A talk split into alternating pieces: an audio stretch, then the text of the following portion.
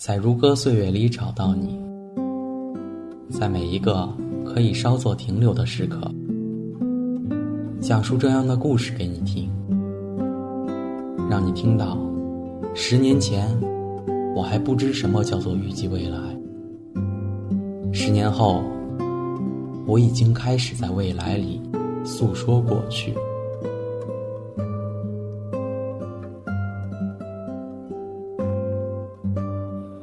如歌岁月里找到你，在每一个可以稍作停留的时刻，讲述我遇到的人给你听，让你听到十年前我和他擦肩而过，十年后你会不会留下来，成为我生命里一个耀眼的角色？我是清己，我在陆生，与你相约。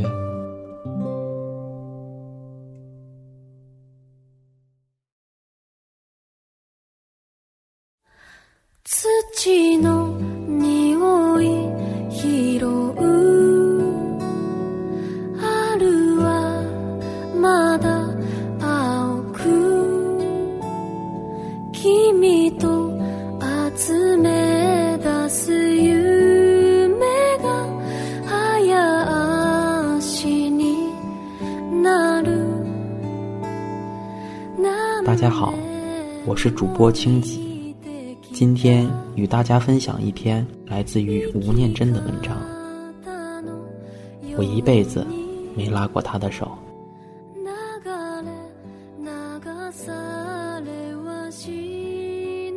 我的故事，全世界的人都知道。其实，《恋恋风尘》里，阿远的原型就是我。我初中毕业，到台北工作，那个叫阿珍的女孩子。晚我一年到台北，我们在村庄里时，双方父母就已经称对方为亲家了。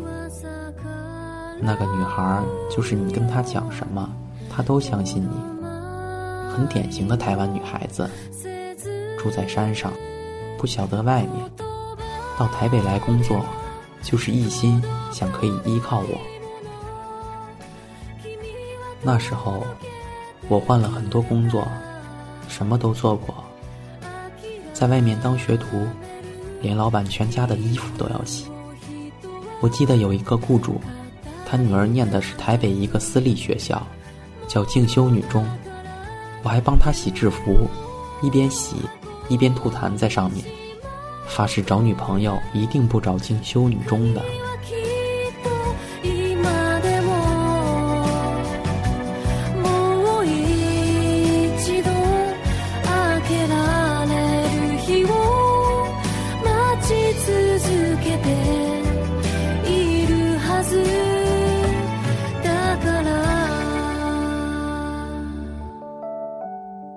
后来我去当兵，他买了一千多个信封，准备写上他的地址，贴上邮票。那时候一张邮票两块钱，一千多张邮票是两千多块，他五个月的薪水。那天晚上我本来要走，后来就陪着他写。他最后大概很累了，因为第二天还要上班。他在餐饮店工作，卖肉粽和汤圆，我就帮他写。最后他睡着了，我就拿了条小棉被帮他盖上。第二天他起来，我也写完了，就把信封捆好带去当兵。最后侯孝贤拍片时，保留了我们一起写信封的镜头，其他的他就删掉了。因为觉得太煽情了，没有人相信。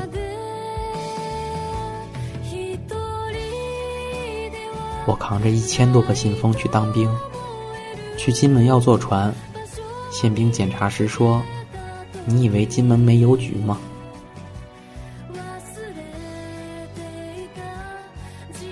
我在金门最后的时间里，他跟别人结婚了。那时我很生气，很想回去问他为什么。后来想想，又觉得我之前也没有承诺说要娶她。营长看我很辛苦，就说：“好吧，准你特假。”因为在金门当兵是不能回去的，我在岛上待两年了，他想让我回去看看。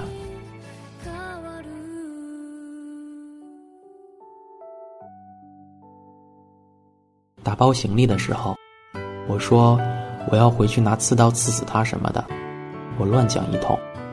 勤务兵很紧张，跑去跟营长讲，结果我到港口的时候，宪兵不让我登船。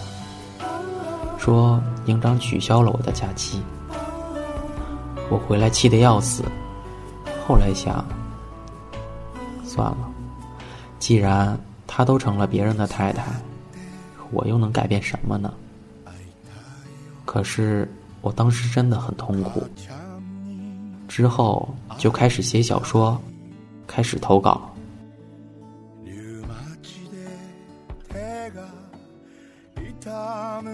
我妹妹那时候念国中，很可爱。我经常跟她聊天，讲我在台北的时候，每天晚上去帮阿珍收点，然后两个人就拿着肉粽去北门荡秋千，坐在秋千上看最后一班夜车过去了，然后我再回去，就尽讲这些细节。有一天。我叫他帮我寄个小说投稿，他就把我原来的名字吴文金涂掉了，写成念真，就这样寄出去了。登出来就是这个名字。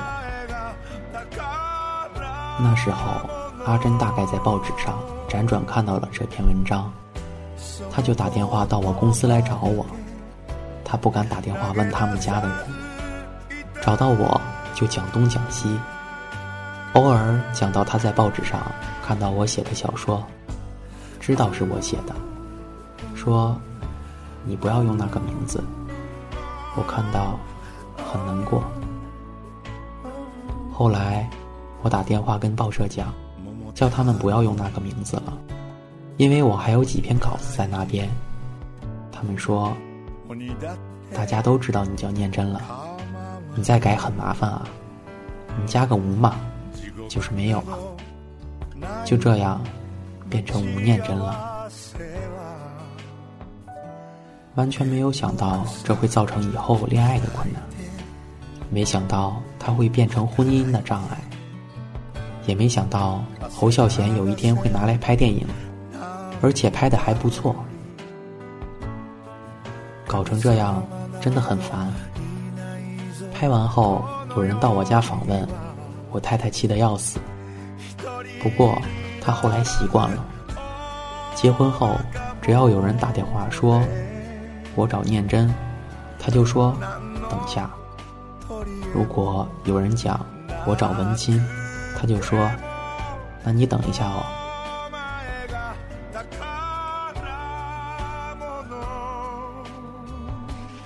现在再回头看那一段，真是岁月的沧桑啊！我想，每个人如果有一段刻骨铭心的爱情，在心里面记着倒也不坏，不然白走了这一遭。特别是几年后，有一次开车去加油时碰到他，两个人就在那里聊天，一切都成为过去，就讲自己的家庭怎样。他后来的命运不是很好。他先生的生意做得不好，他打电话跟我借钱，说儿子在日本念书没钱了，要我借给他。我说好啊好啊，没问题啊。他竟然跟我讲，欠我的钱等他退休时用保险金还我。我就用很脏的台湾话骂他，就像年轻时骂他一样。后来就是这样。好几次帮他渡过难关。有一次，我们一起去参加一个婚礼，人家知道我们的事，说：“怎样？现在看到阿珍，会不会心脏咚咚咚？”我说：“不会啊，我现在看到他，心想，还好没和他结婚。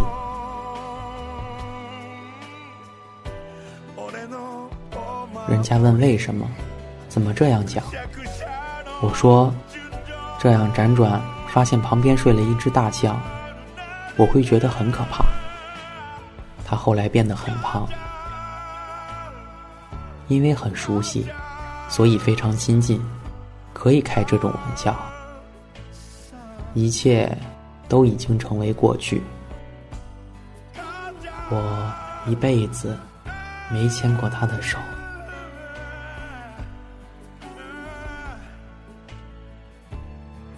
这里是陆生电台，我是主播清吉，感谢您的守候，我们下期再会。